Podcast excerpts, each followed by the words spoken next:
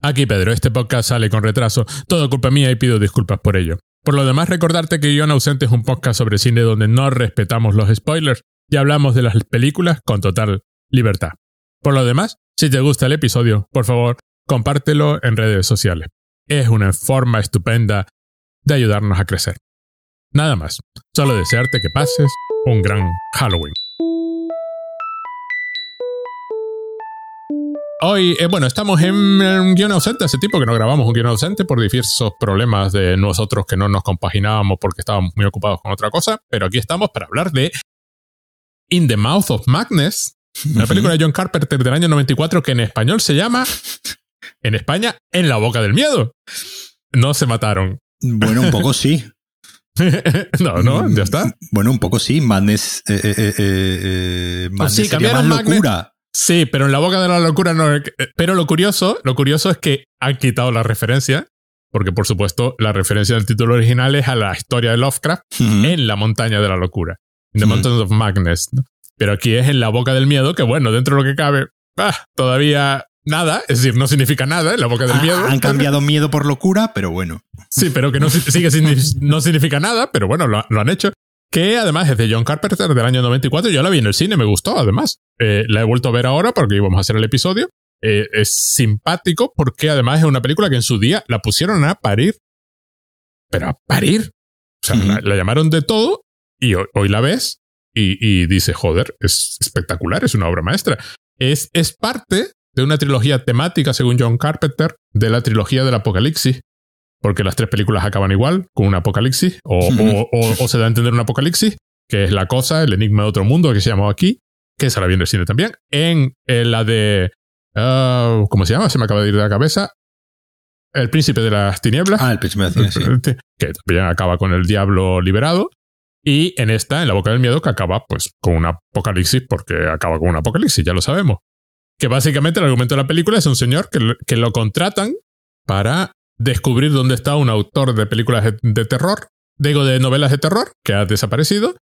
Encuentra el pueblecito donde Más el famoso, autor más famoso que Stephen King, Sí, sí, sí, que es lo un, dicen- que lo, lo dicen dicen un- claramente. se lo dicen claramente, pero eh, claro, es una combinación entre Stephen King y Lovecraft, porque su horror es horror del otro mundo, del universal, cósmico, pero transcurre igual que las novelas de Stephen King, pues en un pueblecito, en general en un pueblecito que no existe, pero el que ellos encuentran, ella, él va con una, eh, con una señora de la editorial, porque necesitan el libro, y descubren que todo es verdad, y él vuelve al mundo real con el libro, después de haber descubierto que él es un personaje del libro. Ujú. Que, que él, es, es- es- él es un personaje, está leyendo su propia historia, acaba en un manicomio, por supuesto, el mundo acaba poseído porque los libros de este autor pues estaban permitiendo la entrada de las bestias en, del- en nuestro universo y acaba de la forma más divertida que puede acabar una película así, que es el, él en el cine viendo la adaptación cinematográfica del libro en el que, en el que él es un personaje y además lo que vemos en la pantalla son escenas de la propia película que acabamos de ver. Que acabamos de ver. Claro, esta película la haces hoy y todo el mundo hablaría del humor, del terror inteligente este moderno. Del terror elevado, dirían que pues que una película, ¿no? Sobre el, el- el fenómeno fan, ¿no? Sí. Por ejemplo, era que Los peligros de la cultura de masas, por ejemplo, Claro, este tipo de el- cosas. El, el cómo los fans se convierten al final en los eh, principales eh, talibanes, ¿no? De una, de una propia obra y tratan al, al autor, ¿no? Con una reverencia prácticamente religiosa. Pues sobre la gente, ¿no? Que, que lee el libro y sobre el fenómeno pop, y yo creo que se, lo mencionan, ¿no? Varias, eh, varias veces. Y pues, obviamente, sobre las, eh, la difusa línea de la realidad y la ficción y, y, y como hay una, hay una frase hay una frase, dicen una, una frase muy, muy simpática en la película, no recuerdo mismo qué personaje, que es como la realidad ya no es lo que era, ¿no? Sí. Eh, dicen algo. Lo fácil que es caerse del lado de la ficción y acabar viviendo en el mundo de la ficción. Solo que aquí es literal, aquí el mundo de la ficción está contaminando el mundo. Básicamente, si tú lees los libros de este hombre, acabas siendo arrastrado a su mundo, que es el mundo de, de bestias primigenias que quieren volver a la realidad, y entonces los libros abren un portal a la realidad, con lo cual permite entrar, y, y tú te vuelves un poco zombie. Te, Hmm. te pones ahí a matar gente, los ojos ensangrentados, y, y, y, eso, todo tipo de, ataques que se van sucediendo. Es como una epidemia muy lenta, pero una epidemia que hoy diríamos memética, pero, pero que en su época, bueno, sí, se podía decir memética también. Pero es una película, primero a mí me pareció magistral, o sea, una de estas cosas de John Carpenter demostrando... Es que además dura hora y media. O sea, no necesita más el tío para hacer todo su comentario sobre la cultura.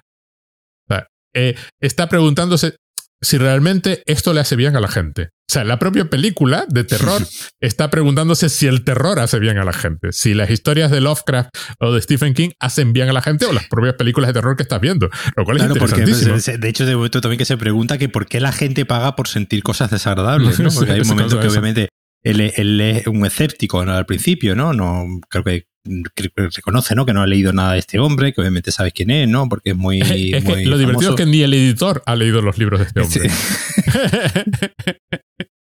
y, y, mencionan eso, que, la gente paga por sentir cosas agradables, que al final es algo que, que, ocurre ¿no? con las películas de terror. Y bueno, y ahora que estamos en, en época de Halloween, pues digamos con, con toda esta idea de las casas del terror, ¿no? Y las escape room estas de miedo y tal, que claro, ¿por qué alguien pagaría por eh, sentir algo tan, mm, pues obviamente que nos hace tan, tan inestables, ¿no? Y tan vulnerables como es, como es el miedo, porque al final el miedo no deja de ser, pues, obviamente, el, el, temor a que te ocurra algo es, es, malo. Es decir, cuando tú estás viendo una película de miedo, obviamente tú sabes que no, que en principio no te va a pasar absolutamente nada malo, pero ¿y si pasase? ¿Y si al leer un libro en concreto eh, estuviese desencadenando un mundo de, tinieblas?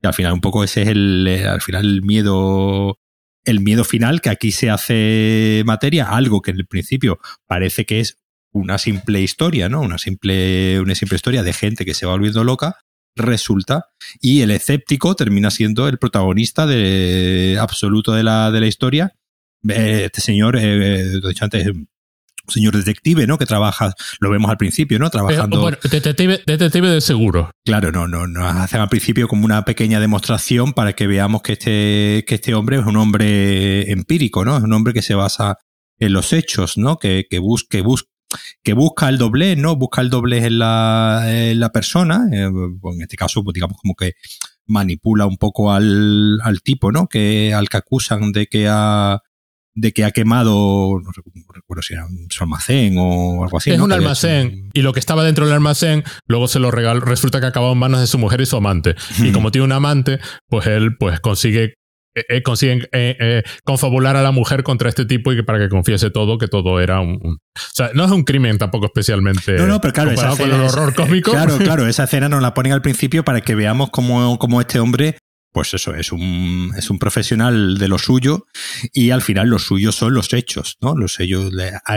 una persona dice que ha ocurrido algo, pero él se encarga de investigar y de, eh, mediante, como digo, mediante lo empírico, mediante la, experiencia, mediante los hechos, pues logra llegar a, la, a la, verdad. Yo creo que, esa idea de que el hombre sea un, un detective, ¿no? De, de seguros, es decir, algo que, que en principio podríamos pensar como algo incluso poco, poco atractivo, ¿no? Incluso un poco, un poco aburrido. Esa idea de que este hombre, digamos, se muestre escéptico y mediante su profesión, ¿no? Eh, pues sepamos que es un hombre que, que se basa en, en, los hechos, precisamente que aquí los hechos al principio, digamos, le, le, vayan quitando, no quitando la razón, pero obviamente le hagan dudar, ¿no? De, de la propia realidad, hasta que obviamente, pues como, como bien dice el título de la, de la película, emprende un camino hacia la locura. La película ya empieza, ¿no? La película empieza con la primera escena de. Ya sabemos que él se ha vuelto loco, es decir, no es ningún. No es ningún spoiler. La película arranca con él siendo encerrado, ¿no? En la habitación con la camisa de. La típica habitación acolchada de película de. De película de terror, con la camisa de fuerza, que yo, la verdad, la camisa de fuerza, yo supongo que ya será una cosa obsoleta, no, no sé si. Bueno, en este caso, porque como está intentando darle patadas a todos, supongo claro, que no tiene, tiene algo de, de, sentido. Y, y en la película lo que asistimos es como este hombre, que en la siguiente escena lo vemos tan cuerdo, ¿no? Y tan buen profesional y tan, y tan bueno en lo suyo, como acaba en ese, en ese mundo de, de, locura, sabiendo nosotros que obviamente pues no está, no está loco, que al final es una, es una idea también muy, muy interesante. Esa de que veamos al principio que este hombre se ha vuelto loco cuando en realidad simplemente no hay nada más cuerdo que ser consciente de la propia realidad, ¿no? Hay un aspecto curiosísimo. Bueno, el, el hospital psiquiátrico, el manicomio donde tiene encerrado este hombre es, es interesantísimo porque además es como una fábrica enorme. Este es un Sí. espacio como imponente. Y el, y el doctor es John Glover, Hmm. que sale en dos o tres escenas, porque solo salen las escenas del manicomio. Básicamente sale al principio de la película y al final. Eh, luego el manicomio queda como vacío. Alguien a, a- algo ha entrado y ha arrasado con todos. Y, y- y él puede salir porque la puerta queda abierta y él sale y es como llega al cine. A él no le- nadie le ataca, pero se entiende que las, que las criaturas están por ahí. Y este John Glover, en las dos o tres escenas que sale, se come la pantalla. Se lo come Hmm. todo. O sea, es un personaje, además, de estos que está eh, dando a entender que él está más loco que los. Sí, sí, sí. Es el, es el típico, es el típico Mad Doctor de, de manicomio, ¿no? Que, Sí. que al final está peor que. Y sí, sí, y además lo hace con una intensidad y en los ojos. Y hay un doctor que es más normal, el doctor Brent, que viene a entrevistar a- al personaje interpretado por Sam Neill, por cierto, que está genial, John Trent. Eh, y hay una par de escenas donde, donde el doctor Brent y, y- y este Saperstein, que además se llama Saperstein, a ver, ya me diga el personaje de John Glover, hablan y claro, es como una diferencia brutal. Uno es el, el médico de película ya más moderna, Sí. o sea, el, el- el psicólogo serio y tal, y el otro es el Mac Doctor, y, y juntito, eh, eh, interaccionando que te mueres de la risa, porque me parece otro comentario meta de la película, ¿no? Voy a mezclar las dos figuras. Bueno, el Dr. Brent se encuentra al personaje de Sandil en su, en su habitación acorchada, la típica habitación acorchada de película llena de crucifijos, porque lo único que Mm. pidió fue un lápiz para, para dibujar y tiene toda la cara dibujada de crucifijos para protegerse, entre comillas. Y además es muy divertido porque al principio lo vemos peleándose para no entrar en la sala, en, la, en la habitación, pero luego le dice al Dr. Brent que mira, se va queda ahí, porque en lugar- en- en- puestos a pensarlo, este es el lugar más seguro, que es cuando empieza a contar su historia y es cuando lo vemos, como tú dices, resolviendo el caso así en, plan Sherlock Holmes, es la típica Sí, presentación sí. de, de detective que luego el señor que le, que le ha contratado para descubrir esto le dice que si le ofrece trabajo y, y hay un trabajo nuevo y es cuando lo ataca un señor con un hacha de pronto en un, en en un bar, o sea, en un, está en una cafetería.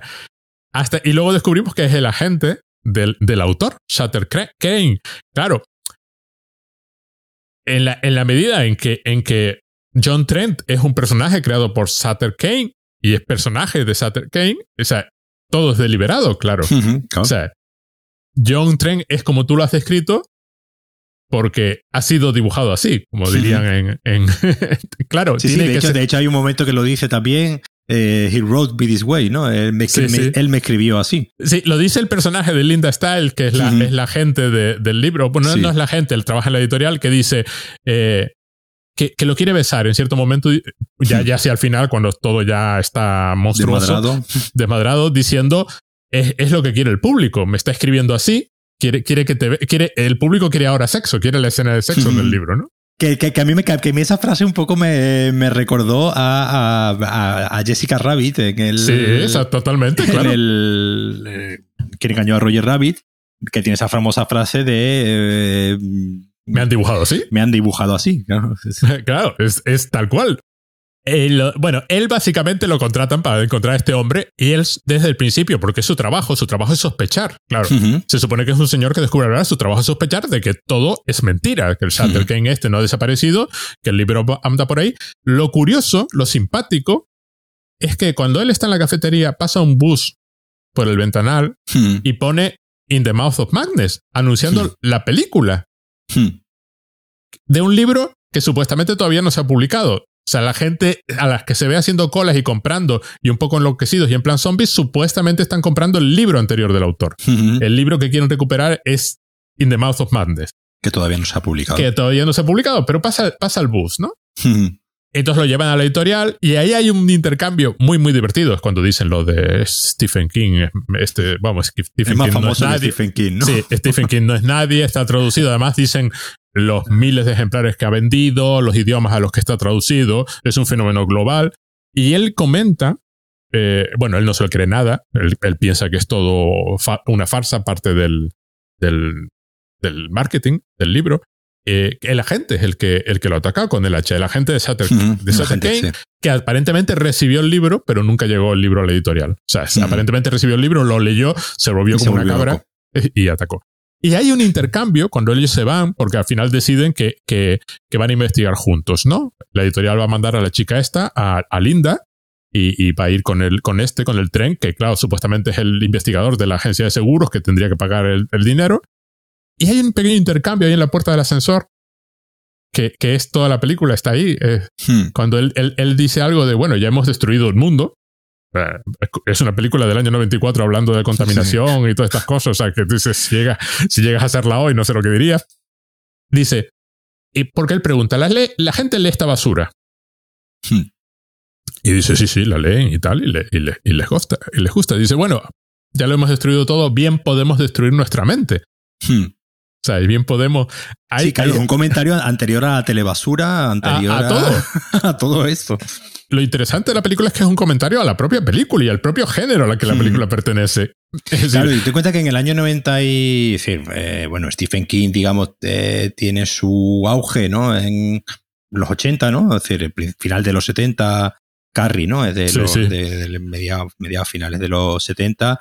Eh, 70 y pico, ¿no? 70 o sea. y pico, sí, pero vamos, que, que, que ya, que ya era un autor eh, desde finales de los 70. Eh, Stephen King es un autor ya eh, adaptado al cine y obviamente ya de, de, éxito. Es decir, por eso pueden meter obviamente esa referencia, esa referencia a Stephen King para precisamente situarnos a este, a este personaje, digamos, en la, en la cúspide, ¿no? Es decir, el, decir, no, no, es decir, el, el autor que, que, todo el mundo conoce, que ya en el 94, ¿no? Pues Stephen King, obviamente, ya era un autor eh, reverenciado tanto para el cine como para la, para la cultura popular en general. Ya It, por ejemplo, ya se había, ya se había hecho una película, ya se había hecho una película, ¿no? Todo de, de It, y decir que, que era, que era un autor y bueno, y obviamente por el resplandor, es decir, era un, ya más que un, un autor reconocido, es decir, un, un, escritor reconocido,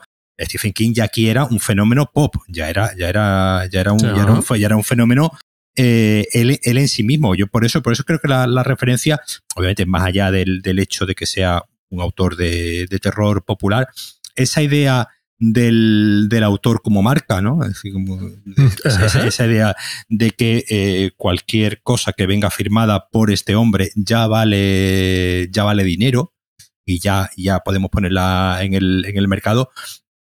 Obviamente es un tema, es un tema de la, de la película. Eh, eh, John Carpenter ya había hecho una adaptación de Stephen King, Christine. Es, uh -huh. eh, Christine, está la del, la del coche que, que cobra sí. vida. Es, eh, viene de, de, un relato de, de, Stephen King, no sé si un relato corto. Del año 83. Eh, ya, Christine, Christine, es del 83. Sí, 10 años antes había hecho una adaptación de Stephen King. Sí, sí, que ya el propio Carpenter ya había trabajado con un autor eh, exitoso como, como este. Y esa, y esa idea, que yo creo que es algo ya no, no esa idea, pero sí, digamos, obviamente ese concepto de eh, la gente, ¿no? Haciendo cola en un en una librería, ¿no? Para comprar un libro concreto, obviamente eso ya hoy en día no, no, no, ex, no, existe, pero bueno, lo hemos visto, ¿no? Con los libros de Harry Potter y, ¿no? y con los libros de que a, a principios de siglo todavía aún era algo habitual que los propios fans hiciesen cola la noche antes o la misma noche, ¿no? Que se publicaba un libro para llevarse el primer eh, ejemplar e irse a, a leerlo. Obviamente, si tuviésemos que trasladar la, la, la, película al día de hoy, con hacer cuatro ajustes de, en vez de un escritor, un youtuber famoso o, o, algo así, podríamos hacer un poco la, la traslación. Hacemos cuatro, cuatro cambios y, y, en realidad podríamos hacerlo. Claro, es decir, la, la película, como decía yo antes, el, el fenómeno fan y el fenómeno, y el fenómeno de masas lo trata, lo trata, eh, digamos, en la esencia ¿no? de, la, de, la, de la película, porque nos está hablando también de cómo se relacionan eh, los propios eh, lectores, en este caso, eh, en este caso, alguien que no está leyendo, que, es escéptico ¿no? de, del, del, de este autor, pero de alguna manera se ve envuelto, primero de forma laboral y ya después de forma ya directamente universal, ¿no? Porque llega a, ser un personaje, o es un personaje de la propia, de la propia narración.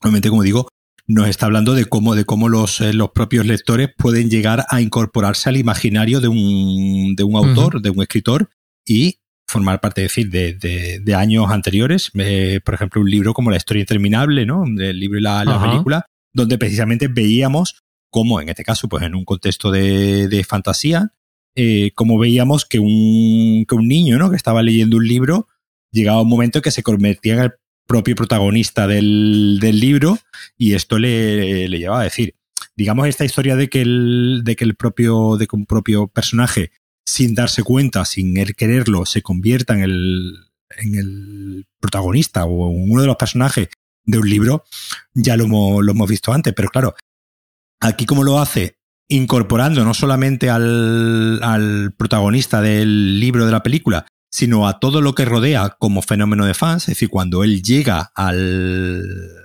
pueblo, ¿no? Y después de hacer varias investigaciones y darse cuenta que algo raro está pasando en el pueblo, donde va a buscar al escritor es a una iglesia. es decir, es un edificio.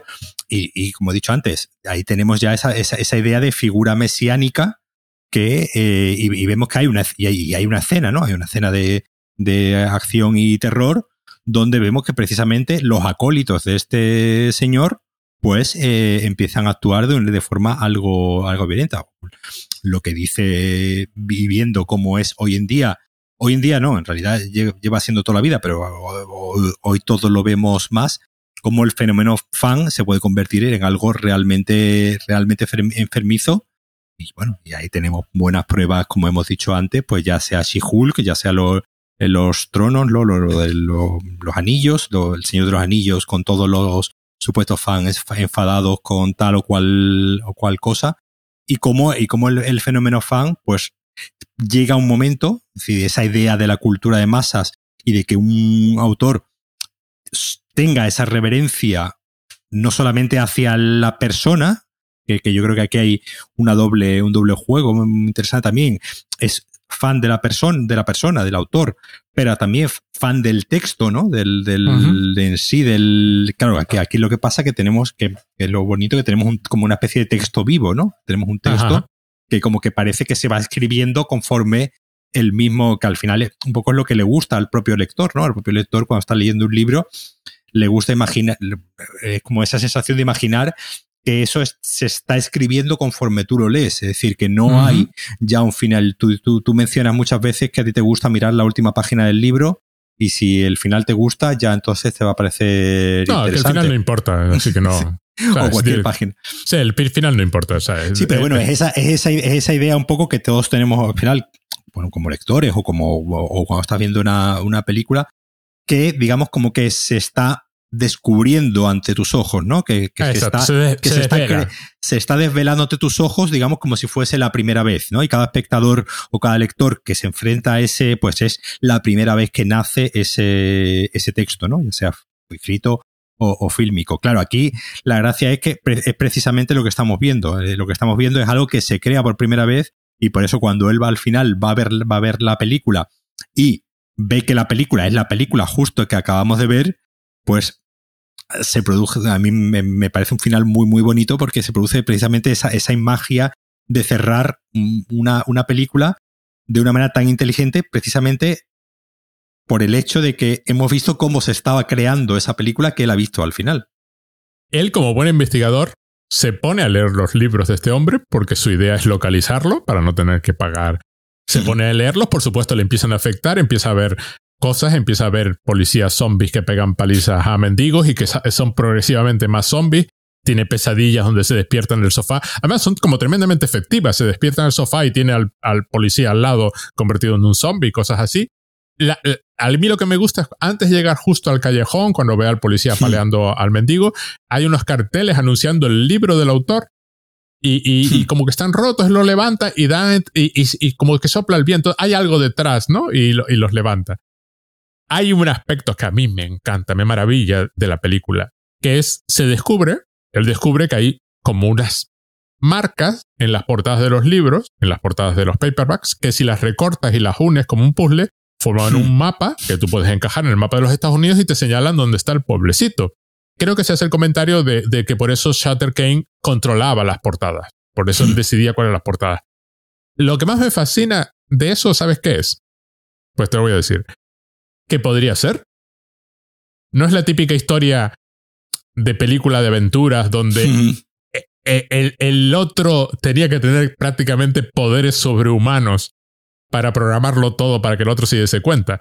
Y en este caso, además, es más divertido todavía porque podría haberlo hecho, porque uh es el autor, podía haber elegido cualquier método para que este hombre descubriese el pueblecito, pero elige el método más normal del mundo, uno que podría ser, por supuesto que el autor podría probar las portadas y decir, mira, soy Sutter Kane, voy a vender mil millones de ejemplares, me vas a dibujar esta línea roja aquí en medio de la portada y no te voy a decir por qué. Y en esta me vas a poner esta.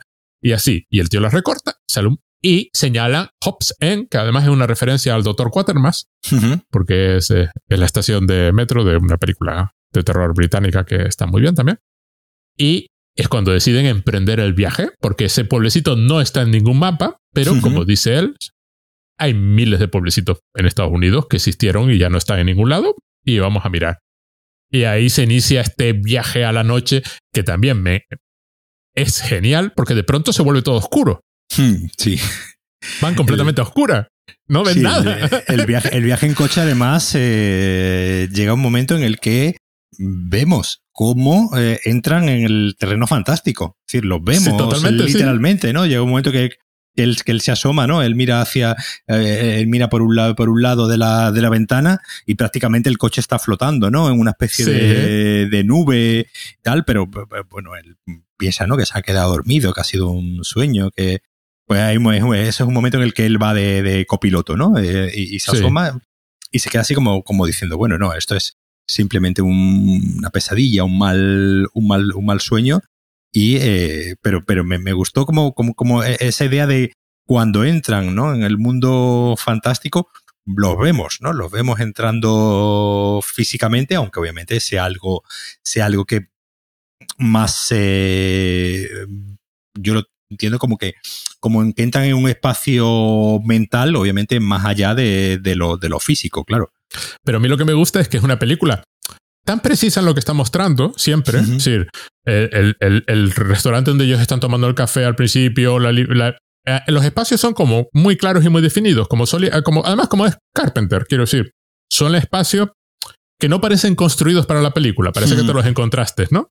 Y la editorial, que por cierto, el editor es Charlton Heston, que, de pronto yo no me acordaba, de pronto lo ves y dices, ¿tú de qué, tú, qué, qué esquina giraste y acabaste en esta película? ¿Qué, qué pasó? Como, como sale dos veces, pero de pronto es Charlton Heston y además confías en cierto momento en no haber leído los libros del autor, lo cual está, muy, está muy bien. Y de pronto, después de toda esa fisicidad, cuando se mueven por la oficina de la propia editorial, se mueven por un espacio físico real habitado, ¿no? Ocupado, y de pronto se vuelve todo negro. El coche está como... Eh, a veces flota literalmente, ves un efecto especial de flotar, como tú decías antes, a veces simplemente es un objeto metálico que se está moviendo en, en, en, medio de la más absoluta oscuridad. De vez en cuando se ve la línea amarilla de la carretera. De vez en cuando aparece una figura que ya son fantásticas. Aparece una bicicleta y un, y un bicho en la bicicleta. En un momento dado chocan con el, con el señor que va en la bicicleta y luego se levanta y sigue con la bicicleta. Ella es la que va conduciendo en este momento y ella va entrando. Ella, curiosamente, es a ella la que vemos entrar en la locura. Porque, claro, tiene que ser ella la primera que entre en la locura, porque él es todavía el escéptico. Y tiene que ser el escéptico durante más tiempo. Uno de los dos tiene que empezar a habitar el mundo de lo fantástico. Y de pronto llegan al pueblecito, atravesando un túnel, es de día, y el pueblecito vuelve a ser material totalmente, ¿no? Vuelve a ser un pueblecito como tú esperas que sea un pueblecito. Pero eh, es tan deliberado, ¿no? Es tan, es tan, el autor lo pensó, ¿no? O sea, quiero decir, el, a veces uno ve las películas como si las películas estuviesen improvisadas, ¿no? Es, una, es, una, tentación del espectador, ¿no? Pero no, cuando el personaje si va vestido como va vestido, va vestido como va vestido por cierta razón y si mira hacia un lado, mira hacia un lado. Y aquí es tan elaborado en la puesta de escena, tan, tan deliberado, un cambio tan mayúsculo entre el antes y después. Sí. O sea, un que, que, que dices, es la parte genial de, de, un cineasta así, ¿no? Y además cómo controla muy bien el, el tono, que, que, es algo que es algo al final muy, muy difícil, porque la película eh, que yo creo que eso, que eso el trabajo de Sam Neill lo hace muy bien. Es decir, esa idea descreída ¿no? que tiene el personaje al principio de, de, pues, de hombre racional eh, que no se cree nada, que, que, incluso tilda ¿no? A, a, esta cultura de un poco de cultura basura, ¿no? de, de cultura de masa. No, no, le, no le parece una literatura digna, ¿no? No le parece un. No le parece digamos, como una especie de alta, de alta cultura, sino que esto es cultura popular, no, no merece tanto la pena. Es cultura basura, es lo que diría. Esta idea de este, de, de, este hombre, pues, eh, como digo, de totalmente racional, ¿no? Venimos de, verlo en, en, el Parque Jurásico justo el año antes. Que, es que eh, Jurassic Park justo del, año, del año antes, del 93. Que hay, pues, obviamente, la posibilidad de científico, ¿no? Y de, y de señor, eh, cómo, cómo se va desmadrando, cómo, cómo, cómo él mismo va habitando la locura y cómo la propia película se va contagiando, ¿no? De esa, de esa locura.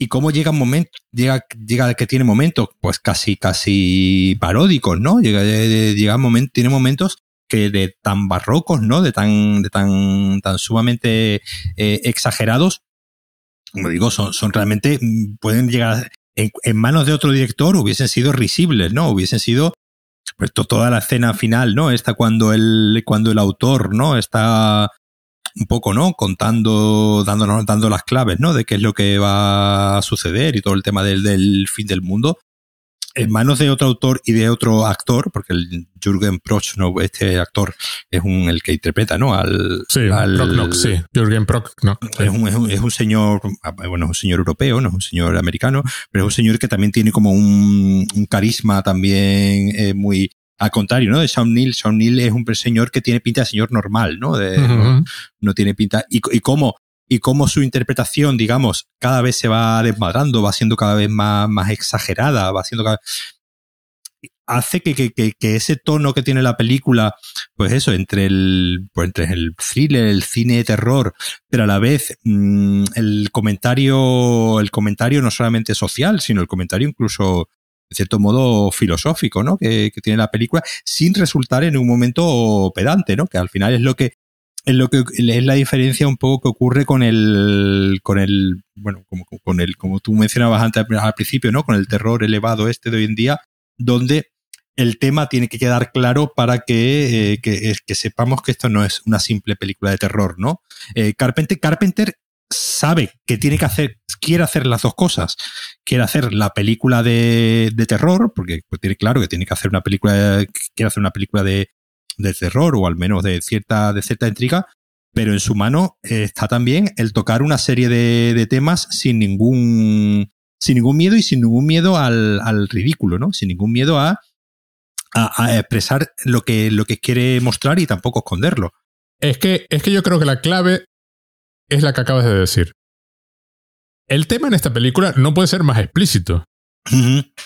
Cuando Shatter came ha decidido, mira, ya está el libro, toma, llévalo, devuélvelo, se lo pone en una cajita, el Sandil lo coge, se pone delante de la puerta, no los puedo contener mucho más, la puerta que da a los seres mm, de la otra dimensión, los demoníacos, los seres de Zulu y de Lovecraft, uh -huh.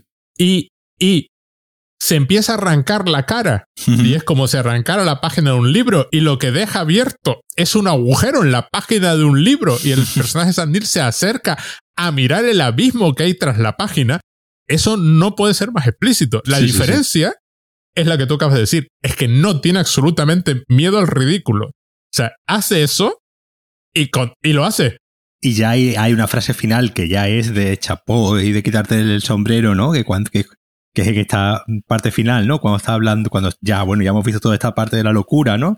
Y está él, él en el manicomio eh, encerrado eh, el, el, doctor, ¿no? Uno de los doctores está hablando con, con él, ¿no? Y le, y, y le está contando, ¿no? El problema que hay con, y le pregunta, y, y le dice, bueno, y la gente con, y con, y con la gente que lee, ¿qué hacemos? que no lee. Que, que no claro, lee. Claro, y dice, no, no, porque a ver, eh, todo el que lea el libro va a terminar contagiado, ¿no? Y, y tal. Y dice, bueno, a ver, hay gente que no lee. Y ahí ya, yo creo que ya cuando da la clave perfecta, ¿no? De, de, que al final no nos está hablando de libros, sino está hablando de la ficción en general. Y le dice, no, pero es que harán la película. Sí, para eso está en la película. Dice, sí, irán, sí. A ver, irán, irán a ver la película. Es decir, que aquí ya no es la página, la, decir, la página escrita es donde todo se inicia, pero más allá de la página escrita está el celuloide que eh, eh, lo verá más gente todavía. Yo creo que además esa es la diferencia en el... John Carpenter no es menos inteligente que los que hacen películas de terror ahora con tema. Es quizás más inteligente que los que hacen terror de ahora con tema, porque no solo es capaz de hacerlo, sino capaz de hacerlo así. es decir, voy a hacer una película de terror, que es una película de terror, como las que hace John Carpenter, pero es una película de terror con un tema Vamos a ver, todos tienen tema. ¿eh? Vamos, sí, no vamos ahora a descubrir que las películas, las películas de George Carpenter están hechas por un señor súper inteligente que sabe lo que está contando. Ya hablamos de, en su día de, de Rescate en Nueva York. 1997. Sí, que no puede tener más temas. Y lo, interesante es que aquí el tema es súper explícito, es decir, lo, lo repiten varias veces y se ve visualmente en la pantalla, que tampoco suele pasar. Eh, eh, a veces no lo vemos, a veces no lo cuentan, pero aquí es que se ve. O sea, se, se rompe, o sea, literalmente rompe la página y hay un abismo detrás y él va a mirar al abismo. Hay un, hay un y además, hay, hay, otra frase que también dicen que me, que me gustó mucho porque es algo, obviamente, es algo muy del, de, obviamente de la, de la literatura, que hay un momento que, que dicen que no, no, es que, que, esto va más allá de cualquier descripción. bueno, es, es un chiste con Lovecraft, eso también.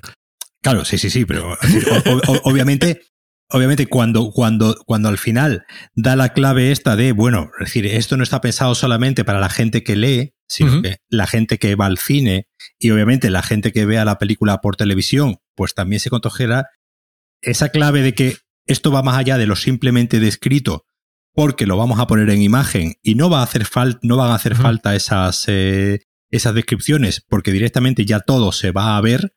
Obviamente está, está hablando de, un cineasta, como tú bien acabas de decir, que no se conforma con que simplemente los personajes verbalicen los temas o de qué, de qué va la película, sino que obviamente lo, lo, lo, lo importante y lo interesante es que, que, se, que se muestre, que se vea, porque precisamente va a ser la, es decir, precisamente es ir más allá de, la, de, lo, de lo que podamos describir con palabras, es decir, lo que podamos, eh, en este caso, pues experimentar, ¿no? Con la vista y con el, y con el oído, al ser una, al ser una película. Y esa idea que al final, que obviamente que todo comienza con la palabra escrita en el, en el papel, el cine empieza con un, con un guion, ¿no? Pero que todo vaya más allá de lo simplemente descrito y al final se, toda la película acabe en un cine, yo creo que me parece una manera de... El guion no es suyo, el guion no es de, no es de Carpenter, el guion es de un... Michael De Luca. Sí, de un señor que, sobre todo que es productor, que no es... Eh, que no es, eh, pero bueno, hizo y tenía esta, y esto fue un encargo en realidad a, John Carpenter, ni siquiera era una película que saliese de su, de su imaginación, sino, pero bueno, se encontró con esta, con esta historia y yo supongo que, bueno, como suelen hacer todos los, eh, todos los directores, pues obviamente él le daría su vuelta al, al, guion, aunque no aparezca acreditado, pero ya es simplemente la manera de, como tú bien has dicho antes, de puesta en escena, de ponerla en imágenes en, manos de otro señor, eh, esta historia pues hubiese sido otra, otra cosa totalmente diferente. Bueno, es que toda la parte que transcurre en el pueblecito ya es que es, el típico, además el típico pueblecito americano donde, por supuesto, son todos adoradores. Bueno, eh, o, son todos o están en proceso. Los primeros son los niños. Los niños son los primeros contagiados y corren por, por el pueblo en plan manada. Por, El pueblo suele estar vacío cuando ellos lo encuentran. Y hay, y hay, un momento genial porque se ve a los niños persiguiendo a un perro.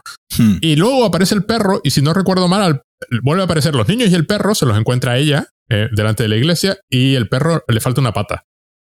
Hmm, sí. Y ella se da cuenta, Linda, por supuesto, porque es la primera en caer en todo esto, se da cuenta de que él conoce el pueblo porque ha hmm. leído los libros. Entonces sabe lo que hay en el pueblo y él empieza a decir, claro, pero ya habías estado, ya habías venido. No, no, es que lo sé porque está en el libro. Y van al hotel y el hotel está en el libro. Y él dice, bueno, si esto fuese un libro, desde esta ventana se vería la iglesia con una torre, no sé cuánto que sé que, abre la ventana y se ve un granero. Y ella dice, no, no, pero es que eh, eh, no leíste bien, es la otra ventana. y abren la ventana del otro lado y efectivamente ahí está la tremenda iglesia de película de terror. Claro, te mueres de la risa porque está expresado visualmente, es la parte la parte divertida. El año siguiente, en el 95, eh, Carpenter haría otra película que es El pueblo de los malditos, precisamente con que es un remake, ¿no? De la de una película muy muy conocida, ¿no? De los años de los años 50, precisamente donde los donde los malos, los protagonistas son unos niños muy mal rolleros en un pueblecito. Claro, está, está basado en una novela además de, de, un autor británico de ciencia ficción, que ahora no me viene a la cabeza, Los cuclillos de Midwich se, se llama. Pero bueno, el asunto está en que me encanta porque juega incluso con la habitación del hotel, donde están, del hotelito donde están, el cuadro que hay en la recepción del hotel que va cambiando y va mostrando seres cada vez más horripilantes. La señora, que es genial, la, que, la que lleva el hotel, es una viejecita. La señora Pickman, que tiene a su marido encadenado ahí y lo tortura, y, y por supuesto es un monstruo de no sé qué. Los del pueblo que van corriendo por ahí intentando rescatar a los niños y se enfrentan a Sutter Kane, devuélvenos a los niños, pero saben que son personajes escritos. Hmm. él se encuentra con uno de ellos, con además el que hace Simon, que además era el, el malo de Cazafantasmas 2. Eh, sí, cierto, es verdad. Sí, sí, sí. y, el, Simon, en su confesión de muerte, antes de suicidarse, porque así está escrito, dice eso. Es que, es que, es que me escribe así. claro, además es que toda esa idea, toda esa idea de, de, de, bueno, es decir, es una idea muy un poco de, del, siglo XX, ¿no? Cuando, cuando se empieza a hablar de, cuando empieza eh, esta idea, ¿no? Del, del personaje, ¿no? Cobrando, cobrando vida. Eh, eh, obviamente es al final no, deja de ser un poco esa, esa idea un poco filosófica de la predeterminación, ¿no? De, de, de, la lucha, de la lucha del propio, del propio individuo por salirse de lo que supuestamente se ha escrito sobre él. Obviamente, eh, eh, este hombre mm, se va dando cuenta de que algo está eh, sucediendo, pero lo, lo intuye.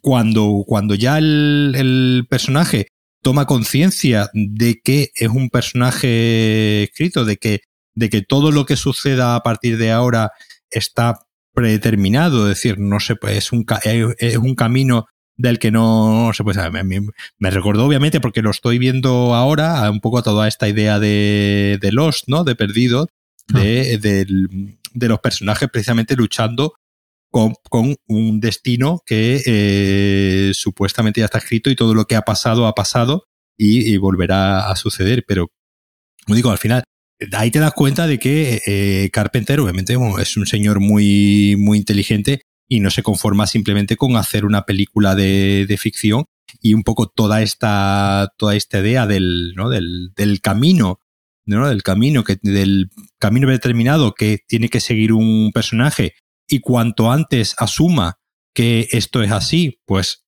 más liberado se va a ver. Al final, cuando, cuando este hombre eh, se escapa, bueno, se escapa, se escapa de la cárcel porque directamente pues muere todo el mundo, ¿no? En la cárcel, digo, la, el sanatorio, ¿no? Del manicomio.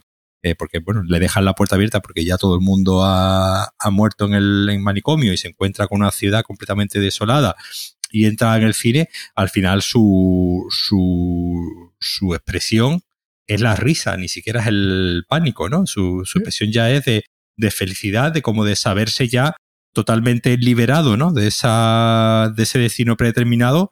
Y ahora, en ese momento, como que eh, ahora ya sí que no sabe cómo va a seguir su, su historia y, y, si ni siquiera va a seguir, ¿no? Es que lo, lo, divertido es que si tú aceptas todo eso, él nace cuando empieza la película y muere al final, como todo personaje de, de ficción su, su, su risa, entiendo, es la que tú dices de me he liberado, es decir, soy libre, nunca, nunca, nunca fui libre, con lo cual soy libre, porque no, no, no tiene nada que ver conmigo y además hmm. se, se, va a acabar ya. Lo que acabe la película, claro. en cuanto se acaba la película, se acabó y punto, ya no hay nada más. Pero a mí el pueblecito me, me fascinó y luego él, por supuesto, va intentando, a lo típico de película de terror, él siempre es el escéptico, siempre intenta escapar, él siempre intenta salvarla a ella en varias ocasiones, cuando la escena esta donde ella le dice, pues ahora, ahora toca besarse porque es, es, lo que espera el público. Cuando ella se, se revuelve, se convierte en una especie de, de, araña con la cabeza retorcida y va hacia él, cuando se encuentra con este Simon, y al final pues se enfrenta al propio Sutter Kane, que como tú dices, este actor que además tiene es de, es de presencia, claro, es un mm, señor que no tiene que hacer nada, simplemente se coloca ahí y ya es Sutter Kane. Además se lo encuentra escribiendo, ¿no? En la iglesia, que está que ha corrompido y además tiene ahí toda una serie de historias. Y es cuando le entrega el manuscrito y pasa todo esto de... Y él, el espacio, me, eh, en la parte singular, él entró en el pueblo por ella, ella fue como, como el medium, que fue la que los metió en el pueblo, cuando empezó a creer y, y, y, pero él no puede salir del pueblo hasta que su misión en el pueblo no se cumpla. y su misión en el pueblo es llevar de vuelta el libro al mundo real. Y por, con lo cual, Sutter Kane termina el libro, se lo entrega, y es cuando se produce todo esto de la puerta, me voy a romper esta imagen preciosa, porque en cierto momento lo vemos desde el punto de vista de la cámara desde el punto de vista como si la cámara estuviera en el abismo y lo vemos a él mirando, o sea, ni siquiera en ese momento puede controlar su curiosidad, ¿no? Su, su, búsqueda de la verdad. Y lo empiezan a perseguir monstruos, esta pared de monstruos que lo persigue por un túnel larguísimo, y de pronto de, está en un cruce de carreteras otra vez. y pasa un niño con una bicicleta que tiene también una, una baraja, una carta de una baraja. El niño, el niño es Darth Vader que es Hayden Christensen. y aquí es donde yo me di cuenta de otra cosa de la película que me encantó, que es lo bonita que es. Hmm. Pero no lo bonita de bella, en el hmm. sentido de, jo, ¿qué, qué, paisaje más bonito me has puesto, sino lo bonita que es en el juego con las líneas, con las hmm. carreteras. Y esta escena de él a un lado, con, el manuscrito, y el niño del otro en, en la bicicleta, ¿no? Hay un equilibrio ahí muy bien puesto. Y luego te das cuenta de que lo ha hecho durante toda la película. Que, la, película ha estado jugando con las líneas y las curvas. Y hay una al final, cuando él sale del manicomio, él sale y, hay, una, hay una ambulancia aparcada en plan abandonada. ¿no? Y entonces hay como una curva para salir del manicomio y él la sigue y es una, una curva muy bonita. Es un... Sí, sí, sí, sí. Sí, sí, además que, además que vemos, ¿no? Que la carretera se va hacia, hacia el fondo en ese, en ese plano, ¿no? Que se vemos la, el manicomio a la izquierda y una carretera que se va hacia, hacia el fondo.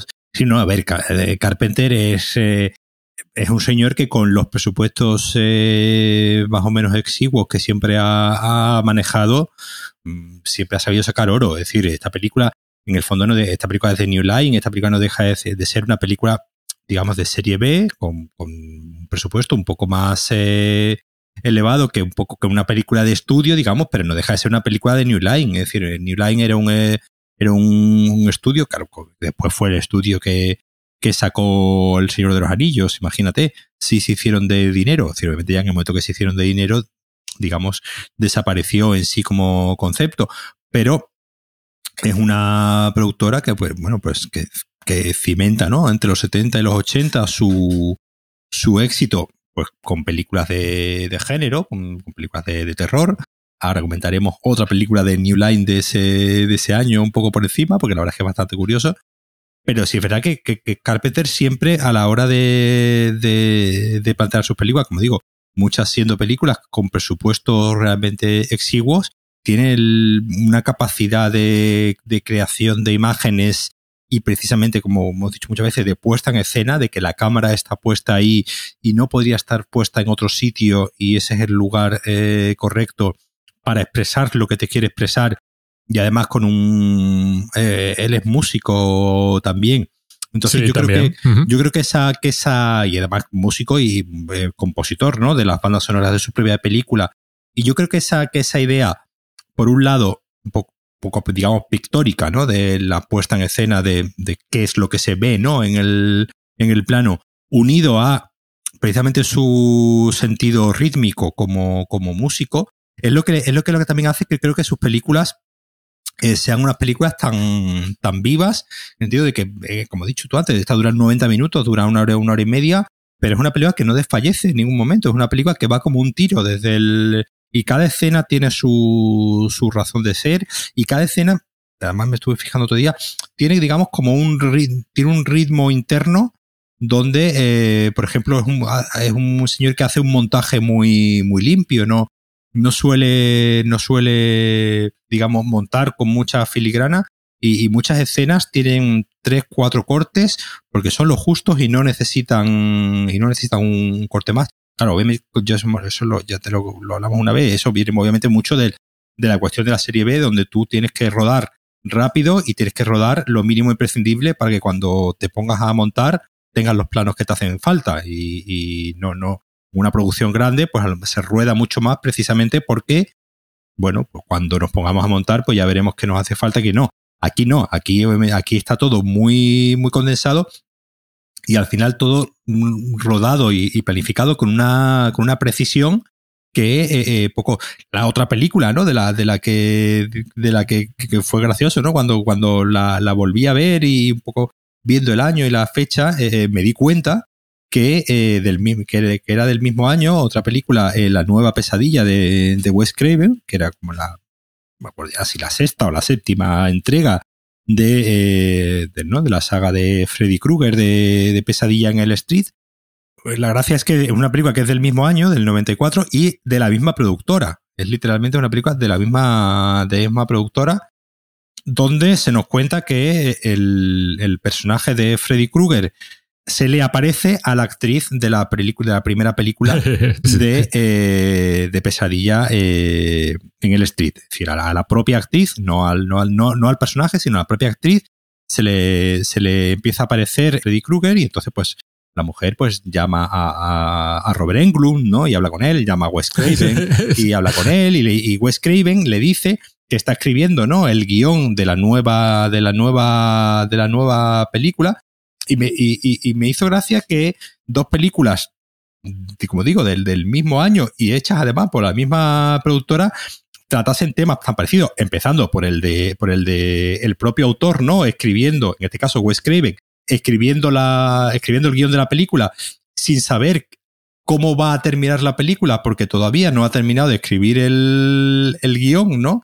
De la película que supuestamente está viendo. De la película que, supuestamente no se ha hecho todavía, pero que es la película que, estamos, que estamos viendo, y que también fuese una película que, eh, que tratase un poco, claro, eh, eh la película es del 94, la, el, primer, eh, la primera pesadilla del Street es del 84, es de justo 10 años 10 años antes, pero esa idea de Freddy Krueger como fenómeno de masas, ¿no? Como fenómeno cultural, eh, como fenómeno de fans, ¿no? Hay un momento en el que, en el que hablan, ¿no? Con esa, y, es una anécdota, ¿no? Que cuenta el, propio Robert Englund, ¿no? Porque que fue un programa y vio como una serie de niños, ¿no? Empezaban a gritar Freddy, Freddy, claro. Es decir, obviamente decía, bueno, si estos niños están gritando Freddy, Freddy es porque han visto la película pero estos niños no deberían de haber visto la película porque supuestamente son películas para mayores, ¿no? Porque un señor que va asesinando a... Y esa idea del villano, ¿no? Convertido en, eh, en héroe, me, me, resultó de estas cosas que no sé cómo, cómo ocurren,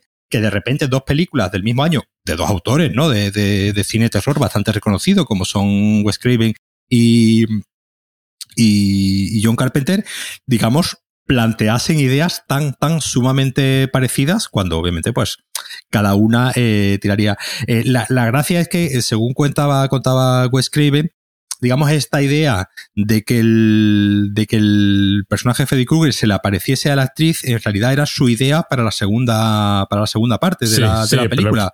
Pero... la productora le dijo que no, que, que, eso iba a quedar demasiado raro, que lo que había que hacer era una segunda parte eh, Normal y corriente, claro. Normal y corriente, sacar. que en realidad después la segunda parte de Pesadilla en el Street tampoco es una película normal y corriente, pero bueno, ya, ya, ya.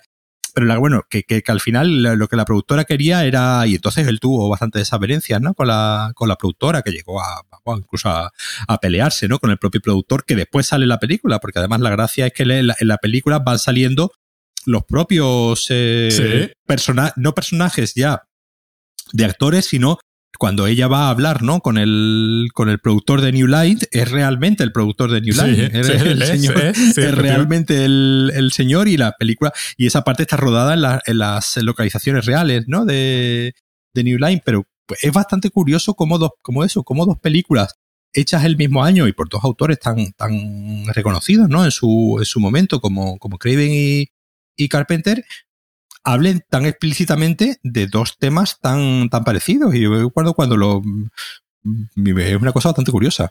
Eh, el impacto de la ficción, básicamente. Eh, son dos personas lo suficientemente inteligentes como preguntarse por el impacto de sus propias películas. La, diferencia, la, diferencia, la diferencia de, la de Wes Craven, que está un par de escalones, ¿no? Por debajo de, de, esta, es precisamente que es una película que dura una hora y cincuenta minutos. Sí, es demasiado larga. Es demasiado larga.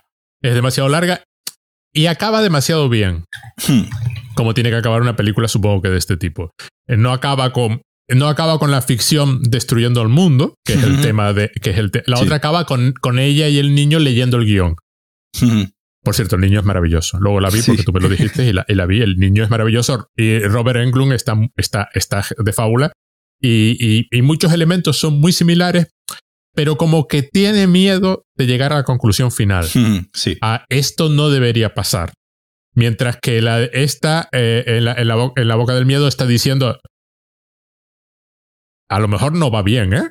Pero y, va, y va, a pasar lo que te temes, ¿no? Y, lo que te y además, tiene, eh, eh, la acaba, es decir, lleva las cosas a las últimas consecuencias. Es decir, si este personaje, el, el la gracia de la de Wes Craven es que ella es la actriz supuestamente real, no es su marido, su marido es uno de los técnicos que salen porque es técnico de efectos especiales, efectivamente, o, o era en ese momento, pero aquí es, no se atreve a tratarla como un personaje de ficción. Mientras que, es decir, no más allá del punto de partida. Mientras que la de, la de John Carpenter, en La Boca del Miedo, lo hace. Va, lo trata como un personaje de ficción. Porque él intenta, además, cuando vuelve al mundo real, entre comillas, intenta deshacerse del libro. Y la realidad insiste en que recupere el libro. Las escenas de las escenas en el bus, cuando él va en el bus, son geniales, que se le aparece Sutter Crane y le dice mi color preferido es el, azul. Y, él, despierta y es todo azul. Hay esta idea de que el autor está cada vez más controlando el mundo, ¿no? Cada vez más. y al final, cuando para en un motel y quema, y quema el libro y de pronto le llega el libro por correo y nadie sabe que él está ahí y, se, se va volviendo loco. O sea, el mundo lo va viendo como loco porque efectivamente está volviéndose loco porque, como decía alguien, la locura es, es ver la realidad tal y como es, ¿no? O sea, esa es la, esa es una forma de locura, ¿no? y llega, lo, lo, guay es que llega a la oficina del editor y el editor le dice, primero, que se fue solo, que, esa, que, esa, chica no ha existido nunca, que, que es divertidísimo y que dice, pero además, ¿qué me traes? Porque este libro lo recibimos hace meses, está publicado hace meses y además en un mes se estrena la película. Dice, en un mes, en un mes se estrena la película. Vamos, que, que nos ha dado tiempo de, todo eso. ¿Dónde has estado? ¿Que desapareciste? ¿Y dónde, dónde fuiste? Con lo cual, hay, hay un. Hay un. Esto iba a pasar de todas formas. no había forma de evitarlo. Tú estás aquí porque la película necesita un protagonista y la historia necesita un protagonista. Entonces, el, el, el espectador necesita a alguien en el que reflejarse. No puede ser. Eh, pero si te hubiésemos quitado a ti, la película es exactamente la misma. O sea, lo que pasa en el mundo real es exactamente lo mismo. Claro, eso no lo podemos representar. El cine, la ficción no está capacitada para representar este tipo de cosas. No puede representar fenómenos sociales históricos. No puede. necesita a alguien, o al menos el cine, eh, o al menos tal y como la conseguimos en Occidente, o la, o la cultura popular. No se puede hacer, a lo mejor Guerra y Paz, no sé si, pero eh, no, no puede ser. Entonces necesitamos un protagonista. Pero, pero lo que viene a decir es, pero daba igual, ¿eh? Tenemos un protagonista porque alguien tiene que ser el protagonista. Hmm. Y podíamos haber elegido a cualquier otro, ¿eh? Podíamos haberla elegido a ella, hubiese sido la protagonista. Porque, pero, pero quedaba igual, es decir, eh, eh, esto es un proceso que empezó, el contagio empezó, no hay nada que lo pueda parar. Tú no puedes quemar el libro, no lo puedes destruir, el libro ya está en el mundo, ya es parte de la realidad. Con lo cual es cuando él, pues ya definitivamente se vuelve tarumba y, y, acaba en el manicomio este y como acaba en la sala de cine, que tiene, debe ser de los mejores finales que... Sí, sí, sí, en el final. Estaba, estaba fijándome ahora, eh, además viendo comparando las dos películas y un poco lo que, lo que te venía a decir de la, de la película de, de, de, de Wes Craven, que, que, que, yo creo que ahí es donde se nota que Wes Craven, siendo, obviamente siendo autor relevante, es un autor más irregular que Carpenter. A la hora, digamos, de, de, de no solo de cerrar las películas, sino en general de, pues, eh, de decir, eh, Wes Craven tiene imágenes potentes y obviamente pues la, propia imagen ¿no? del propio Freddy Krueger. Y aquí en la, en la película, tú es que no has visto la, la tú es la primera película, ¿no? Que ves de, me dijiste. De Wes Craven. De Wes Craven. Y, y, por tanto de pesadilla en el street. porque, claro, la, la película eh, visualmente... No vi, no vi, en su día pesadilla en el, en el strip porque estábamos en esta eh, debía estar yo en Estados Unidos o algo así y, y prácticamente eh, eh, no, la primera es del 84. la primera es del 84. Pues no fui a verlo al cine. No, no estaba pensando en el 86. la, película, la película del 94 hace decir, muchos de, los de los asesinatos que se cometen en la película son visualmente muy parecidos a los de la primera película. Es decir, está, está hecho así a, eh, a, posta, ¿no? Pero sí es verdad que, es un señor que, digamos, después ya es capaz de crear imágenes icónicas y imágenes eh, relevantes, pero después, digamos, a nivel de puesta en escena, pues es un poco, como he dicho, está un, par de, de, peldaños por debajo de Carpete y después en general, ¿no? En su, en su carrera fue un director, director más irregular que Carpenter, ¿no? Eh, eh, hablo pasado de él porque está muerto ya el hombre. Como esto lo empezamos a programar hace tiempo, yo, yo vi En la boca del miedo, luego vi El príncipe de las tinieblas ya que estaba, tú me comentaste la de Wes Craven, entonces la vi por la misma curiosidad, que me gustó, está bien la película, pero no es esta. Claro, no, no, entonces ahí se nota que, que, que Carpenter es un señor que que le da un empaque a, su, a sus películas que, que prácticamente, que, digo, hasta, hasta, sus películas más eh, menos valoradas, ¿no? O, tal, son películas eh, eh, donde tú estás viendo a un cineasta detrás de la cámara en todo, en todo momento. Incluso, bueno, no sé, pues en películas más eh, menos de, de, terror, ¿no? De, de como Carpenter, de como de Carpenter, pero siempre es un director que eh, tiene un sentido de la narración, tiene un sentido de, de del, del, contar cada cosa en el momento adecuado, como he dicho antes, eh, muy, muy, de forma muy rítmica, es decir, muy consciente de, del espectador lo que está viendo y que la progresión dramática eh, sea, sea interesante.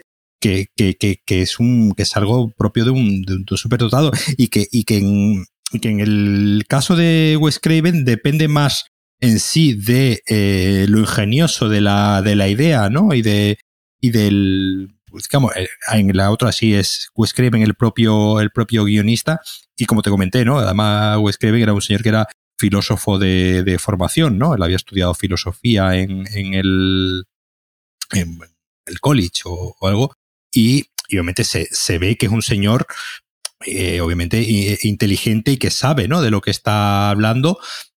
Y es verdad que sí es la, la película de Wes Craven, obviamente es más explícita, es más explícita porque desde el principio, ¿no? Estamos bien, sabemos, ¿no?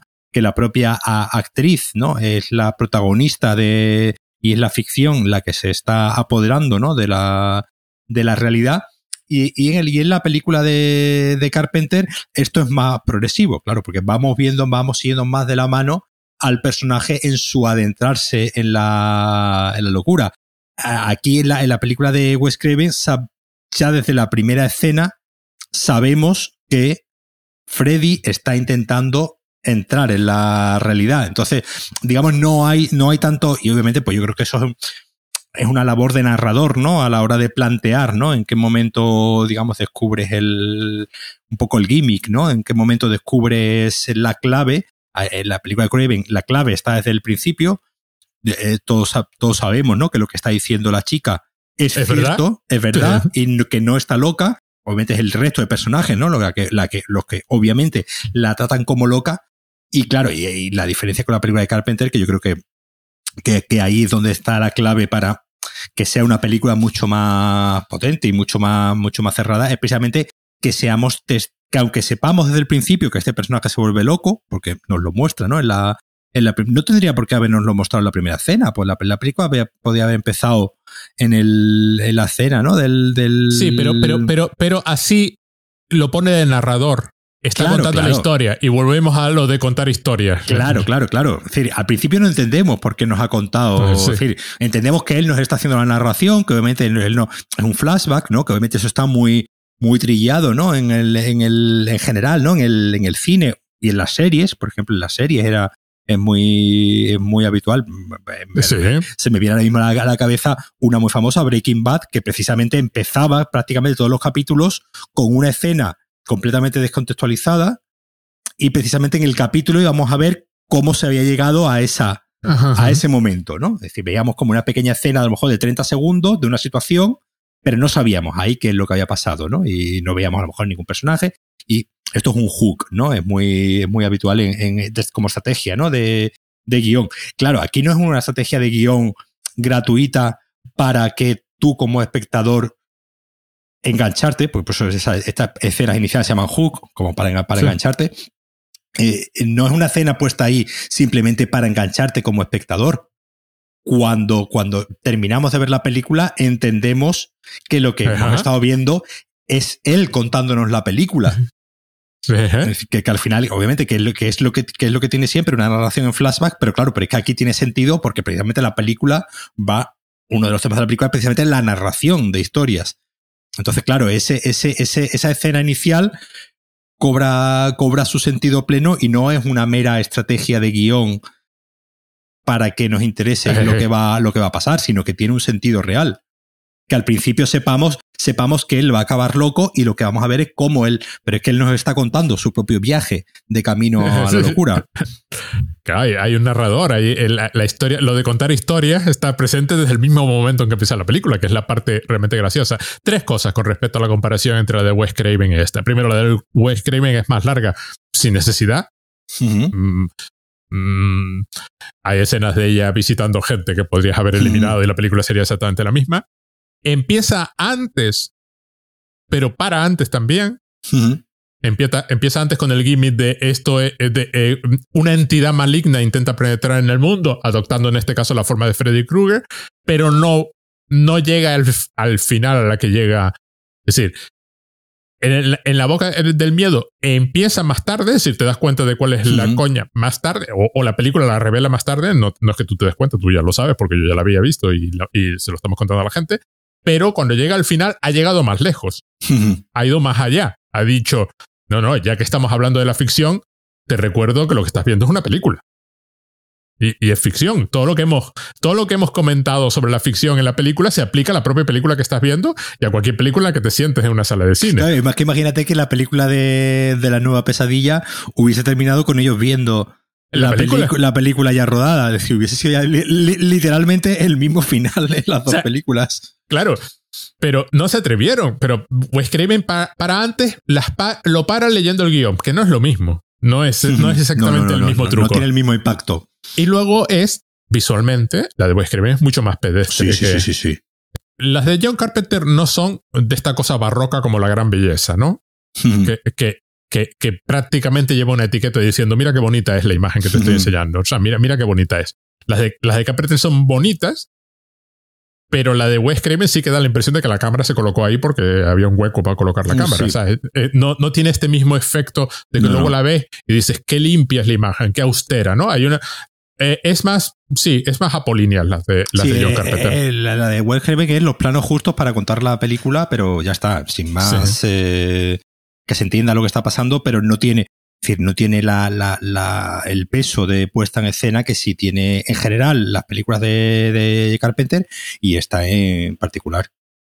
Y luego está el hecho de que esto fue un fracaso monumental. Recaudó lo que costó. 8 millones de dólares aproximadamente y ahí paró. Ahora es cuando la gente la considera... Que, las, que las dos películas tuvieron el mismo presupuesto. Me, da por curiosidad mirar y las dos tuvieron 8 millones. Yo creo, yo creo que en New Line dijeron, mira, 8 millones para cada uno y a ver si alguna de las dos sale, sale bien. Sí. Pero fue un fracaso además maltratada en su momento. Yo recuerdo las críticas que la gente la ponía para ir y a mí yo había salido del cine diciendo, oh, pues la película está bien, tampoco le pasa nada ahora es cuando se está convirtiendo en una película de culto, ¿no? Ahora es cuando. Eh, eh, eh, es una película que con el, que con el tiempo ha ido, ha ido adquiriendo. Ha ido adquiriendo pues, un estatus de, de culto y, y, vamos, sí, dentro de las películas de, de Wes Craven, pues está, digamos, ahí como una especie de top 5, ¿no? De películas. No, no, no, eh, eh, Carpenter, John Carpenter. perdón, eso, de, de, de, Carpenter, como está, está, digamos, como ahí un, un top de películas a, a reivindicar de, de Carpenter. Y la verdad es que sí, sí, yo diría que es una película que. de un señor, digamos, que prácticamente no tiene película, no tiene película mala, que, eh, que esta esté, digamos, ahí en un puesto tan, tan alto de, de, valoración con el, con el tiempo, porque otras películas de Carpenter sí fueron más exitosas en su, en su momento y digamos, pues después con el tiempo, ¿no? Digamos, han, han caído un poco más en el... Aquí además Carpenter venía de, de, haber tenido un, precisamente un par de, de, fracasos. Hizo la, la película esta, ¿cómo se llamaba? La de oh, Memorias de un hombre invisible, una película con el 92, una película con, con Chevy Chase eh, haciendo de, de, hombre invisible. Ah, que sí, era, sí. Que era como un intento, ¿no? De Carpenter de, de combinar, digamos, ese, ese sentido fantástico que lo había hecho también con Starman, que es una película mucho, mucho del 84, además, Starman, del, del mismo año que, que Pesadilla en el Street que una película también de ciencia ficción, pero, pero más, eh, más humanista, digamos, más, más con los pies en la tierra y sin el componente de terror, venía, como digo, de, de, de, de Están Vivos, que, que sí había sido también un pequeño, un pequeño fracaso y que fue también una película que con el tiempo se, Sí. se revalorizó, se revalorizó bastante. Y digamos, esta era como su vuelta al terror, ¿no? Desde el principio de las tinieblas que es del 87, ¿no? y que había sido su última película del, del terror. Y sí es verdad que por alguna, que por alguna razón, pues eh, no, no tuvo la, acogida de, de crítica, incluso ni siquiera, ¿no? Tuvo una acogida de crítica excesivamente eh, eh, positiva y el público le dio completamente la espalda. Sí es verdad que aquí ya que el público de los 90, digamos, estaba ya a, otras, a otras cosas y estaba ya en otro, en otro tipo de terror. Y sí es verdad que es una película de un terror más, eh, más psicológico. No, no, no es una película tan de tan canónicamente de terror como sí puede ser, digamos, un poco la de la de precisamente la de Wes Craven, ¿no? La de la de pesadilla, donde, de, donde lo que estamos viendo, pues es algo más parecido, ¿no? A un, a un slasher, ¿no? De Ajá. eh, eh, a ver, este Carpenter, pues obviamente con Halloween es, el, es uno de los padres, ¿no? Del, del, slasher. Y es verdad, pues obviamente el que fuese pensando que iba a haber un, un, slasher o algo, o una película de terror, digamos, más similar al principio de las, eh, de las tinieblas, pues se llevó una pequeña, una pequeña decepción. Mi idea es que está adelantada a su tiempo. o sea, es una película de, de, de, otro tipo de cine, sí. con otro tipo de, de, de, reflexión sobre el, sobre el terror o el propio cine, más del 2010 que del año 94, que es lo, es lo gracioso claro. del asunto. Menos, menos los de Cashier du Cinema, que la pusieron sí. en el puesto décimo de la mejor película en la lista del año 95.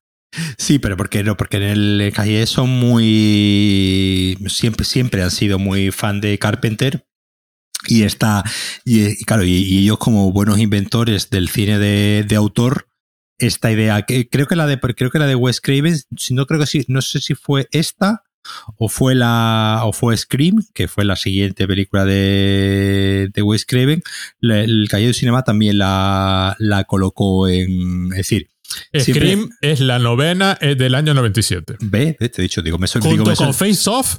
Sí.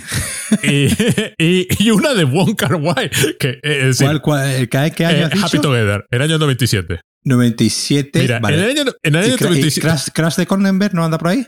Eh, vamos a ver, en el año 97 pusieron Hanabi como la mejor película. Sí. Goodbye South, Goodbye, por cierto, Hanabi de Takeshi Kitano es uh -huh. maravillosa. Sí. Tiene una escena genial donde tú estás todo el rato pensando, ¿cuándo va a mover la cámara? Mm, sí. ¿Cuándo, ¿Cuándo, va a mover la cámara? Y no la mueve el tío. Carretera, per eh, autopista perdida. ¿Qué decir? Eh, una de Imamura, la anguila, uh -huh. el río, eh, una de Resné, Same Old Sump, el, el, el, sabor de la cereza, Séptimo sí, Cielo, de... Face Off, la de John Boo, Mm. Happy Together, Wong Kar Wai y Scream. De, eh, la pusieron como. No, la verdad es que hay que reconocerle la falta total y absoluta de, de prejuicios en el Sí, sí, sí, sí, no, somos, somos, la verdad es que son, a mí me gustan mucho los, los a, a, antes, antes lo eran más, ahora, ahora cada vez arriesga menos, pero antes sí, sí, antes, claro, pero, pero porque, a ver, porque si lo piensas, eh, eh, tiene mucho, tiene mucho sentido, es decir, Carpenter no deja de ser un autor como lo era en su momento Alfred Hitchcock, como lo era en su momento eh, Howard Hawks, o con, a, al que se le compara mucho siempre, eh, John uh -huh. Carpenter y Howard Hawks, siempre son dos, dos, eh, dos autores muy, muy, muy, muy, que van, muy, que van cogidos de la, de la mano, precisamente porque los dos tienen esta capacidad de, sin ser eh, eh, excesivamente digamos, explícitos en su puesta en escena, cuando rascas un poquito, te das cuenta de que, como hemos dicho, hay una, hay una sensación de que la cámara está puesta aquí porque es donde tiene que estar puesta y este es el lugar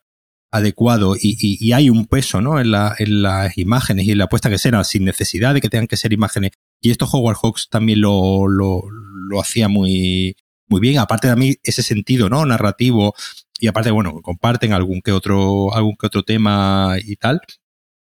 Bueno, de hecho, la, la propia película ¿no? de, de La Cosa es el remake de una película que no llegó a firmar Howard Hawks, pero que sí firmó, que sí se sabe, ¿no? Que la dirigió él, que es el, el Enigma de otro mundo. Es decir, que, que, que, el, que, el, enlace de. Pero en general, al de Cinema no tienen, no suelen tener eh, reparos con los géneros. Es decir, siempre que venga uh, un nombre de autor por detrás. Es decir, cuando ellos eligen Face Off como una de las películas del año, película también magnífica, divertidísima y de la que algún día podríamos, podríamos hablar, ahí tienen a un John Boo detrás. Es decir, ellos saben Que, que, que, que, estás viendo una película de John Boo que no podría haber hecho, que, que en manos de otro señor sería completamente diferente, probablemente mucho peor, claro. Pero esa idea de que, de, de, de, de, que siempre haya un autor detrás al que, al que tengamos que reconocer, y con, y con Carpenter y, y Wes Craven, siempre han tenido como esa, esa debilidad, es decir, que, que no me extrañaba nada.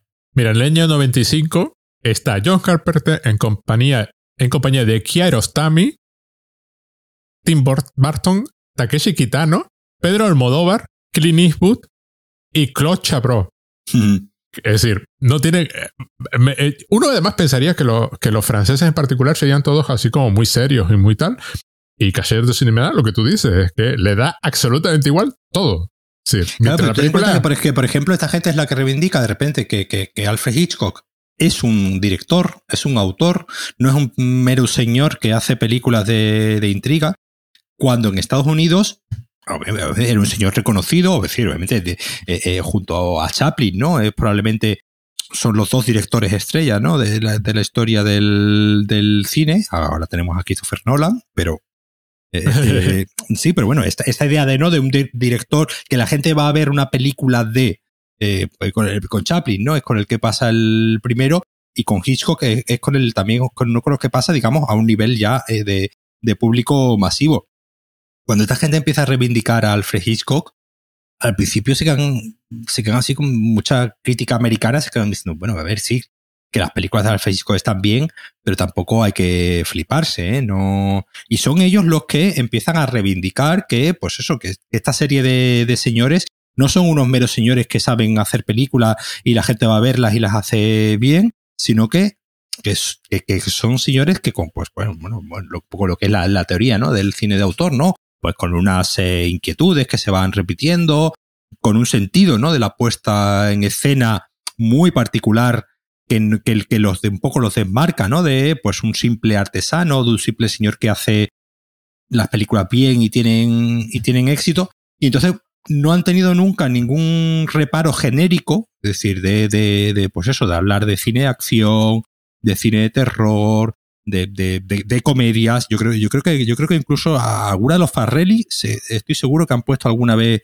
en alguno de sus, eh, de sus top porque, como digo, no, tienen, no han tenido nunca ningún reparo a la hora de, pues, no tener lo que se podrían considerar muchas veces géneros menores, ¿no? Pues, pues el género de terror, de acción y, y, y tal. No han tenido nunca ningún reparo en eh, ponerlos en sus listas y, y tirar para adelante sin ningún problema. Por cierto, que el libro de, de Hitchcock de Truffaut está muy bien, claro. Sí, sí, sí, sí. Es, es, el libro de cine. Es, que... es el libro, que curioso que tenga que venir un francés a decirle, bueno, el género negro lo inventaron los franceses. Sí, sí, claro. No, no, no, inventaron el género negro, sino inventaron el, nombre. De, este conjunto de películas son de un género, por cierto. Oye, que, que, que, que es. Oye, Hollywood, llevas años haciendo un género y, y, no te has dado cuenta, porque no era uno de los géneros clásicos de, uh -huh. de Hollywood. No era el noir, no era. Por eso se llama noir, claro, porque le pusieron, le pusieron el nombre de ellos. Claro. a, mí me, a mí eso siempre me pareció un detalle divertidísimo, de, de Cashier, ¿no? Bueno, Valora, venga, cuenta algo de tal. Pues eh, nada, me, por desgracia es una película que no está en ninguna plataforma, con lo que, bueno, tendréis que buscar la manera de, verla o comprarla en Blu-ray o en, o en DVD. Eh, y bueno, pues una película ideal, ¿no? Para, para, para Halloween. Porque, de todo modo, yo, yo, es decir, es una película que se llama En la boca del miedo y yo creo que probablemente es lo que le ocurriría a mucha gente cuando fue al cine, que, que, que en realidad miedo, miedo, miedo, pues mmm, yo la definiría más como una película de intriga, thriller, eh, con, sus toques de terroríficos. Obviamente no es, no es, no es eh, Halloween, ¿no? O no es, o incluso El Príncipe de las Tinieblas, creo que es una película más, o, o La Cosa, ¿no? Son películas más, más encima, más terroríficas, pero que precisamente es una película que jugando con los códigos del cine de terror, porque al final no deja de ser una película que juega con los mismos códigos del cine de terror y reflexiona sobre ellos, eh, y además como digo, una interpretación de Sam Neill impresionante. Que qué pena que este hombre no haya tenido más. Eh, hombre, el hombre ha tenido una buena carrera y, tal, pero sí es verdad que no haya tenido más oportunidad de, de hacer papeles tan tan ricos, ¿no? Como el aquí, donde precisamente lo que vemos, y que yo creo que es lo más interesante de la película, es precisamente cómo el camino hacia la locura de este, de este hombre se va, se va, va tomando, va tomando forma hasta esa imagen final del, del muerto de risa en el, en el cine, que, que, obviamente, pues al final, obviamente es la sonrisa de un, de un loco, ¿no? Eh, esa idea un poco del, del, del, loco ya consciente de la, de la realidad que, que, se ríe, ¿no? De su propio, de su propio destino y de su propia realidad. bueno, Paco, pues muchísimas gracias. Nos vemos la próxima a semana. Como, a ti como siempre.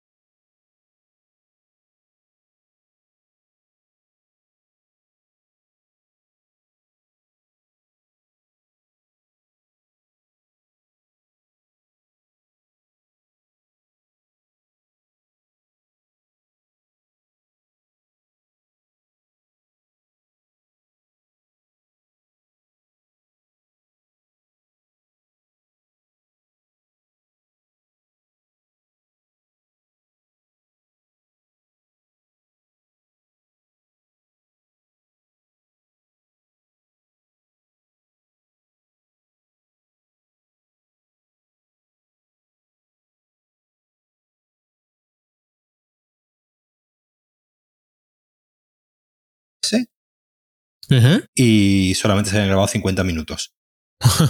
de Cliffhanger, eso es como el principio, ¿no? Claro, además que habían invitado, a dos personas y habían grabado como dos horas y pico o tres horas. Vamos, habían grabado una, una burrada. Por eso, los podcasts de verdad tienen un productor. Ah, claro, sí. los podcasts de verdad. Los americanos tienen un productor. Yo, yo sigo un podcast en particular que se llama uh, The Content Minds. Está muy bien porque son dos periodistas que llevan toda la vida. Deben ser relativamente jóvenes, pero bueno, para mí ya casi todo el mundo empieza a ser joven. Hasta tú eres joven, así que no. Eh, tu hija y mi hija son bebés. Y, el asunto está en que, bueno, tienen un podcast que debe de seguir bastante gente y luego eh, em, en el Patreon hacen el de... Ellos hablan de, de, Internet, de cómo, está, cómo va Internet esta semana, ¿no? Mm. Y son periodistas que llevan cubriendo Internet, pues, no sé, 10 años o, o más, no sé lo que llevan. Muchos empezaron, como es habitual en los periodistas, desde lo más abajo del escalafón y fueron y ahora tienen un podcast, unos británicos y otros americanos, con lo cual además el, está como muy bien cubierto el mundo. Y tiene un productor, y tiene un productor nuevo, claro. Tiene un señor que se sienta a comprobar que el sonido se está oyendo y además de vez en cuando interviene. Ah, porque es un pelín más joven que ellos y entonces de vez en cuando le preguntan y entonces sabes que el productor está metido en las series de vikingos y que además se dedica a la forja, y el otro día se forjó un cuchillo y estas cosas, ¿no? Pero claro, los podcasts que, que dan dinero tienen un Patreon considerable. Estos hacen luego, el Patreon, hacen el episodio extra de qué hemos visto esta semana, ¿no? Y entonces hablan de una serie o estas cosas, ¿no? Eso ya te dije que podríamos hacerlo. Eso lo podemos hacer sin ningún problema, claro, efectivamente. Pero aquí lo, lo interesante. Bueno, tú, tú ya viste She-Hulk, ¿no? Eh, sí, sí, sí, sí. ¿Y, y, ¿Y qué te pareció así en tono general? Bien, además que la vi en una semana del tirón, cuando ya... Forma perfecta. Cuando ya había acabado, vi un capítulo al día antes de dormir, mm, porque duraban veintipico minutos, con lo que estupendo, no se me hizo... Ni A mí me fascina porque junto con esta, Miss Marvel y, y la de Werewolf by Night, hmm. Marvel está intentando escapar de su molde, así como se está moviendo un, pelín, ¿no? Pero la de Werewolf by Night, eh, eh, es decir, yo vi que la gente la comentaba como el primer día de cuando salió y... No, ha pasado muy desapercibida porque es un especial y, bueno... Claro, ya ha pasado muy desapercibida y, y, como yo creo que tampoco había nada por lo que enfadarse, ¿no? Uh, más allá de que el protagonista sea un mexicano, pero bueno, tampoco eso no, no es... De todas formas, una de las versiones del personaje en el cómic es, es latino, así que no, no había tampoco demasiado. pero, el uso, el uso del blanco y negro, todo este, toda esta, todas estas referencias al cine en blanco y negro y el uso del blanco y negro. Yo, no lo he visto todavía, no, me ha dado, no me ha dado ah, tiempo. Porque además no es este blanco y negro de cogimos el color y lo, y, lo desaturamos y le quitamos. No, no es, sino es un blanco y negro donde ya que lo íbamos a hacer en blanco y negro, ya que la idea es desaturarlo para quitar la sangre, pues cuando hay una explosión de luz, hay una explosión de luz. Y de pronto hay escenas donde ellos están peleando con una tremenda iluminación de fondo y lo que se ven son las siluetas. Hay mucho juego con... Y los grises no son exactamente iguales para todos los personajes. O sea, eh, notas que, que, que ya puestos el gris está tocado dependiendo de, de quién es, del fondo. Mm, hay, hay como mucha textura en el gris, ¿no? Hmm. Que es una cosa que tú no esperas de nadie y no esperas de Marvel. Es decir, el truco de era, lo hacemos en blanco y negro y le quitamos la sangre, hmm. pero luego es inmediatamente, pues ya que va a ser en blanco y negro, que sea como una película clásica en blanco y negro, ¿no? Que sea como una mujer pantera, que sea como una cosa así. Y entonces es muy interesante cómo en Miss Marvel, cómo se salía temáticamente de, lo habitual. En Werewolf by Night, estilísticamente, se sale completamente de la fórmula. Y She-Hulk eh, no solo la construcción del guion, sino eh, que, que a mí me, me, fascina cómo está todo metido y encajado, sabiendo cómo iban a reaccionar.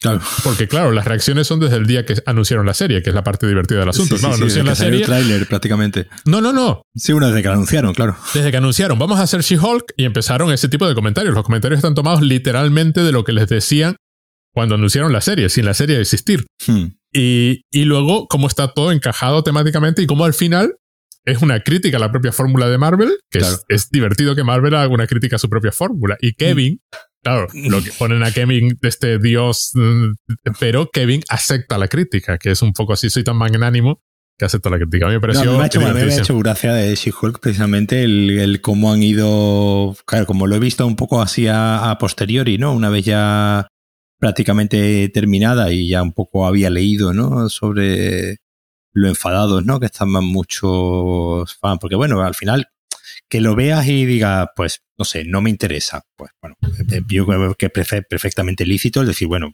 que veas un capítulo, dos y digas, pues, por la razón que sea, pues, no me entretiene, no me divierte, no me hace gracia, no me, no me interesa. Ahí lo puedo entender como una crítica razonable o incluso la crítica a, la otra que has dicho, a, Miss Marvel, eh, que hace poco nuestro amigo Barredo eh, comentaba que sí que se quería leer un libro de historia de la India y, y Pakistán, pues que se leía un libro, pero no se veía una serie de Marvel. Eh, eso es un comentario curioso, de todas formas.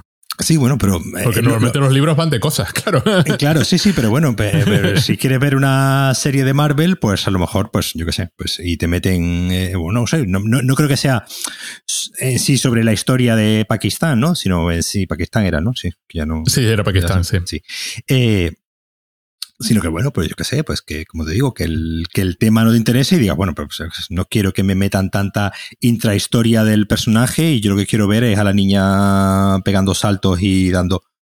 Lo puedo, lo puedo hasta no compartir, pero obviamente lo puedo, lo puedo hasta entender.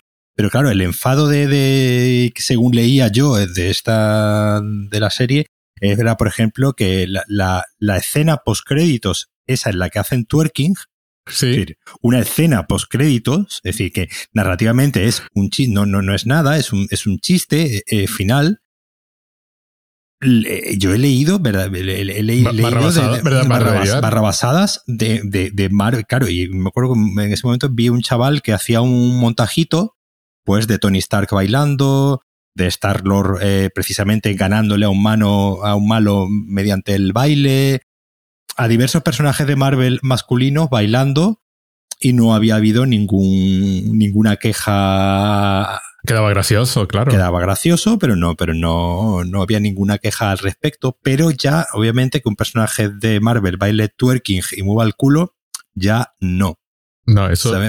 sí, sí, porque, porque, claro, si es una mujer, ya es otra cosa. Si lo hubiese hecho Star Lord, a lo mejor a lo mejor queda, eh, queda simpático, ¿no? Porque es un hombre haciendo cosas que normalmente están. No, y el eh, Star-Lord, te dirán que encaja con el personaje, pero porque él es infantil y tal, pero aparentemente eh, She-Hulk no puede tener ganas de vivir y divertirse. Una abogada no puede bailar. no puede, poder bailar.